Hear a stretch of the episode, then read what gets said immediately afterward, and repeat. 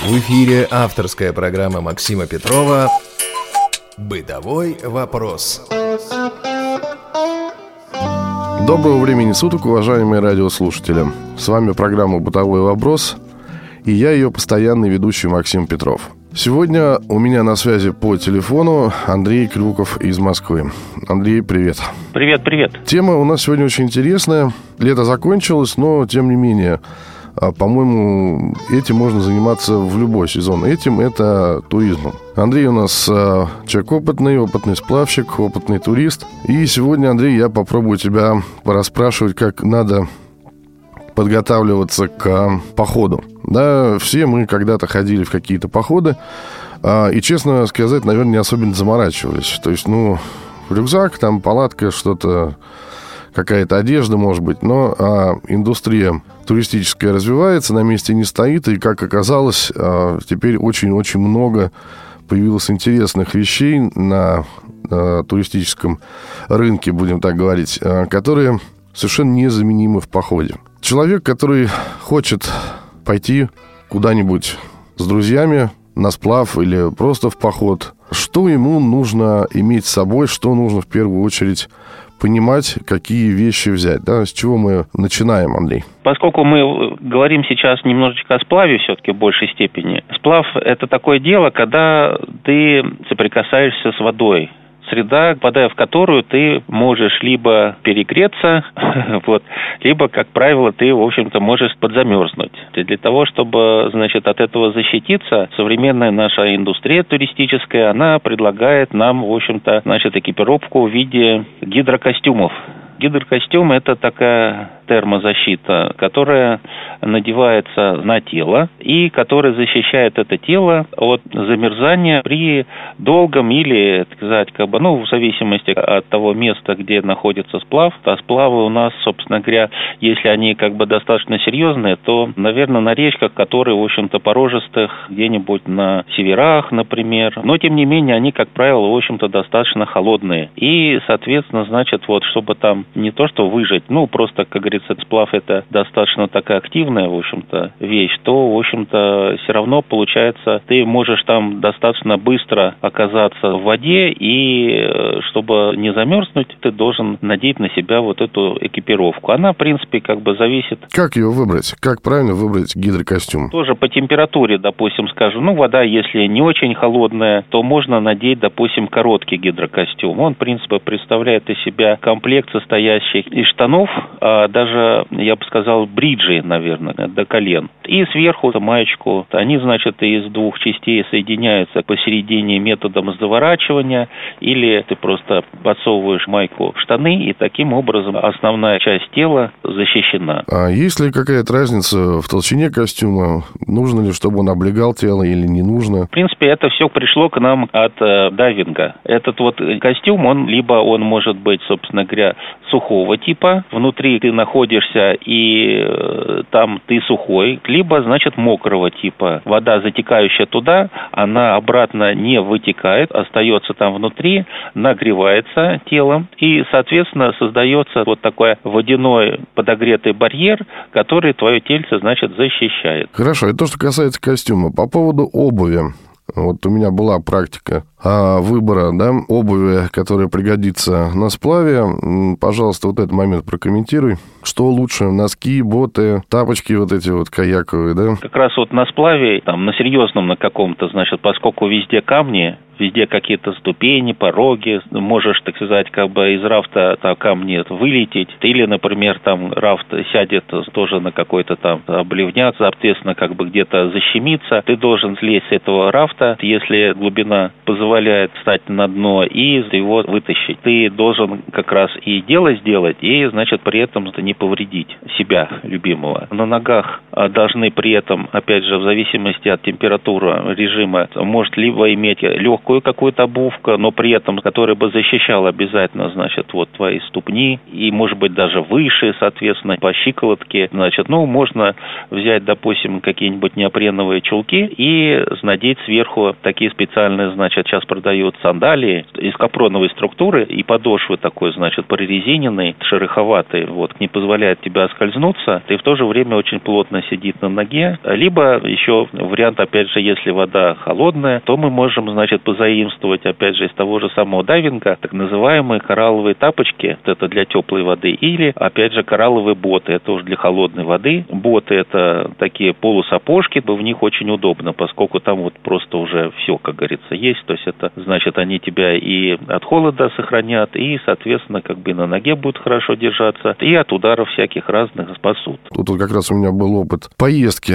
в таких ботах, да, и так почему-то получилось, что от долгого пребывания в воде, да, и вода в эти боты все равно попадает, она тоже нагревается. По какой-то причине, э, там, на второй день, например, у меня ноги отекли. Я не знаю, это связано с тем, что в воде постоянно ноги или с чем-то еще, но, тем не менее, вот такой эффект тоже был наблюдался, скажем так. Да, может такое быть. Знаешь еще, Максим, а почему? Потому что, может быть, мы с тобой, зря же говорят, что вот тяжело в учении, легко в мучении, то есть в бою. -то подобрали мы с тобой, в общем-то, их в магазине, ну, примерил ты их, ну, немножко там прошелся ты там, значит, по этому залу. А с другой стороны, понимаешь, боты это такая штука, что, в принципе, как бы она состоит из, э, значит, вот из резины, и вот эта вот резина, она могла э, вверх верхней части тебя, ну, немножко пережать, что называется, вот, собственно говоря, ногу. Соответственно, как бы циркуляция немножко нарушилась, а в воде, опять же, значит, вот эта резина, она намокает, она, ну, немножко поджимает, как бы, да. Ну, да, да, да, то есть, э, получается, обтягивание такое. Поскольку ты там не пять минут, значит, вот хаживал, а хаживал тут практически весь день, то вот могло такое свойство, значит, вот, да, и нога твоя, собственно говоря, знаешь, при попадании в воду, она и свои свойства тоже как бы набухать, понимаешь ли, тоже. Поэтому вот здесь вот два фактора такие свелись в одно время, в одно место, в одном месте. Ну, в общем, вот этот э, нюанс нужно иметь в виду. Что у нас по поводу шлема, раз уж мы заговорили о том, что мы на серьезный сплав идем, да, то шлем обязательный, э, спас-жилет, да, наверняка нужен.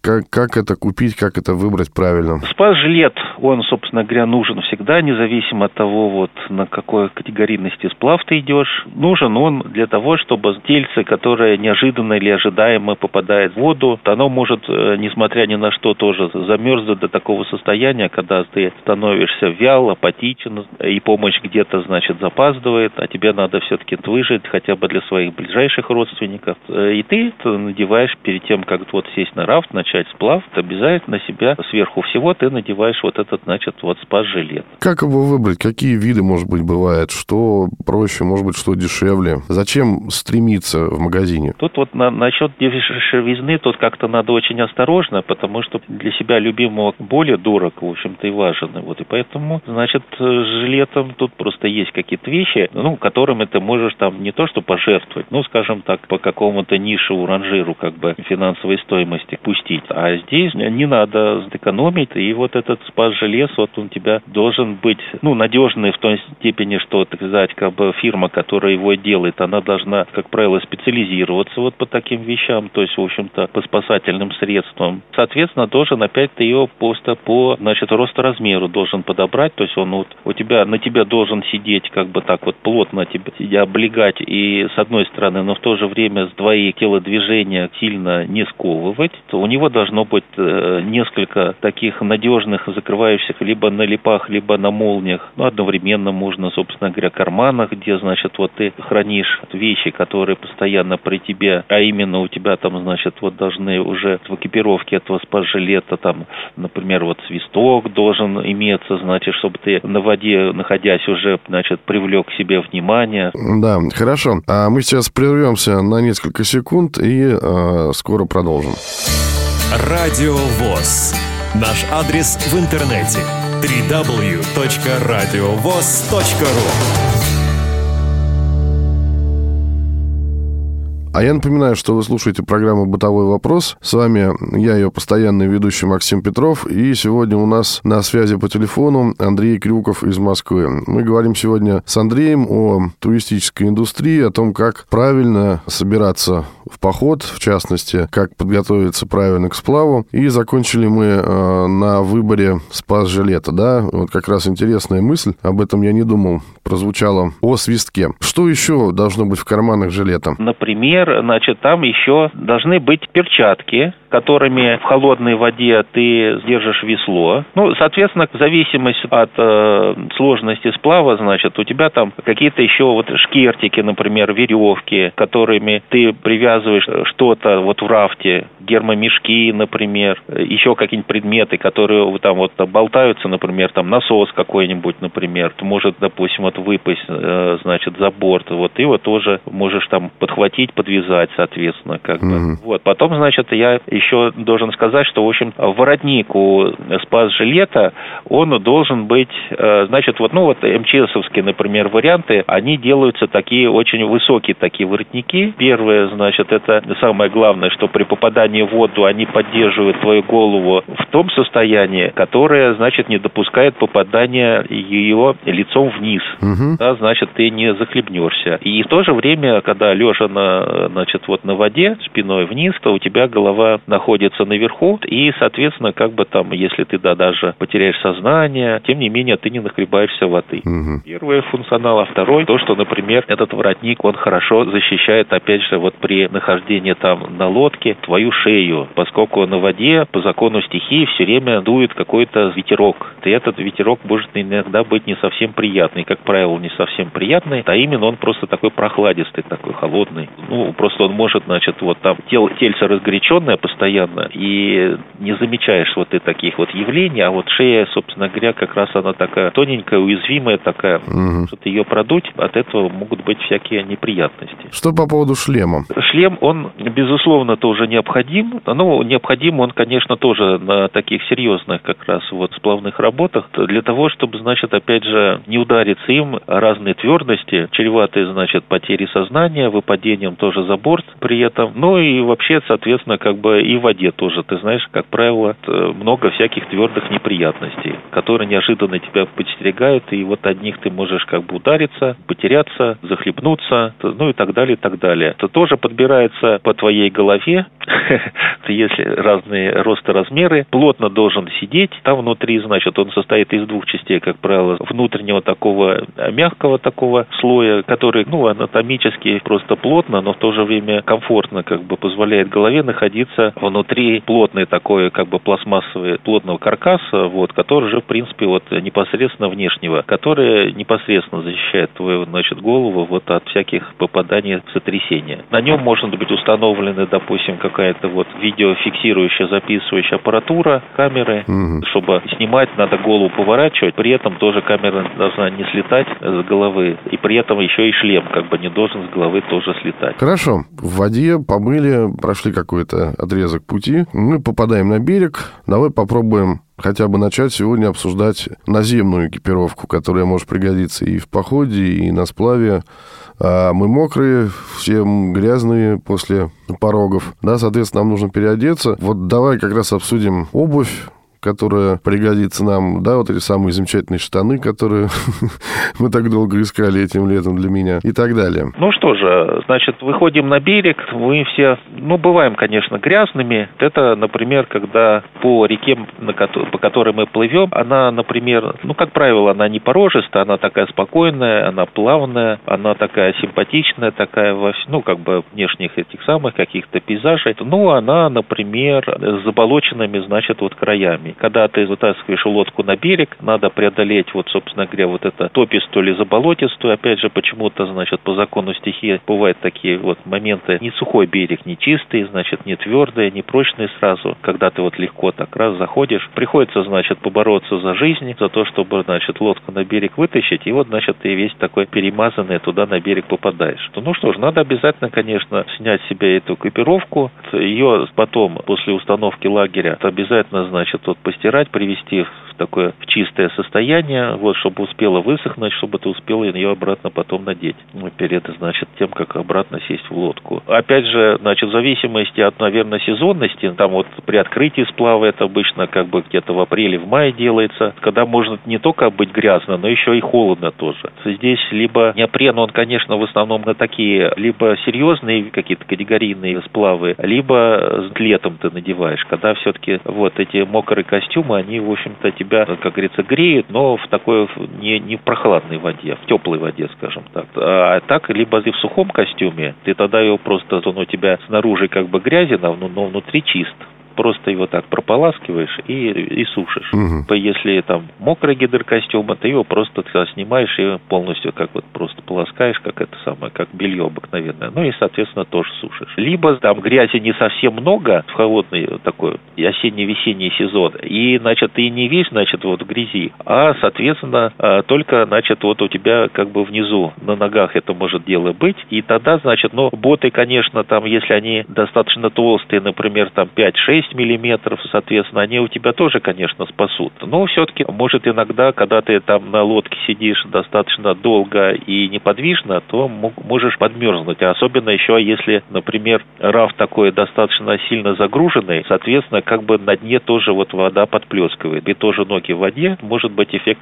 подмерзания. Для этого случая, ну, мы можем, в общем-то, надеть, если, опять же, не категорийный сплав, а такой сплав по спокойной воде то мы можем рискнуть и надеть на себя, сейчас продаются такие пенополиуретановые сапоги или даже больше, значит, даже не сапоги, а сапоги с такими с голенищами, с большими. Ну, это, наверное, кто рыболов, он, наверное, поймет. Ну, то есть там сапоги, вот то, что мы видели, там сапоги толстые такие действительно резины, у них, э, от них идут вверх, ну, практически штанины. То есть, когда вы одеваете эти сапоги, э, они застегиваются уже, э, ну, в районе паха примерно.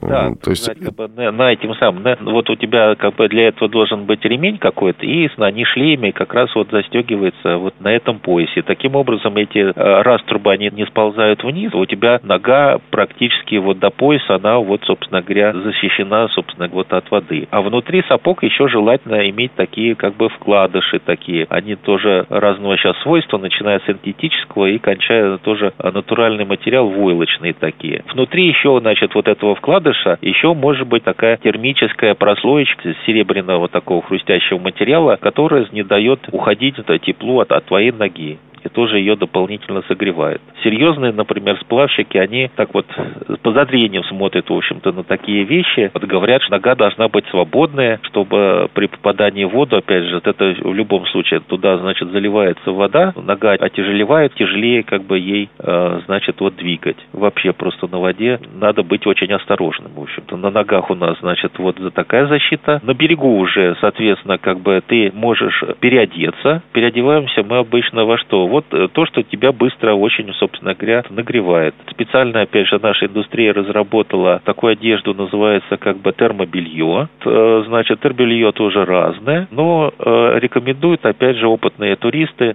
термобелье, состоящее из трех слоев. Впитывающее, проводящее и выводящее слои такие. Быстро, значит, отводит пот от тебя, и твое тело остается, значит, постоянно сухим, что самое главное как раз. Дальше это все тоже может передаваться на внешнюю одежду. Одежда это она сейчас тоже всякая разная, но, как правило, вот можно использовать одежду, состоящую как бы из мембранной структуры, которая тоже, в общем, назначена для того, чтобы выводить различную влагу, твой пот наружу через соответствующую как бы мембранную структуру, а вот э, внешняя какая-то влага там в виде дождя или осадков каких-то, соответственно, как бы снежных, не дай бог, соответственно, внутрь она не попадает. Андрей, ну, сегодня мы на этом остановимся. Ага. А разговор, я так чувствую, будет длинный, нужно будет многое рассказать и о том, как выбрать правильно, не знаю, те же штаны, куртку, да, из мембранки. И я надеюсь, что в следующий раз ты снова поделишься с нами интересной информацией и дашь полезные советы. Большое спасибо за участие. А если у вас, уважаемые радиослушатели, есть какие-то вопросы, замечания, дополнения, пишите нам по адресу радиособака.радиовоз.ру. Всего доброго и до новых встреч. Пока-пока. Бытовой вопрос.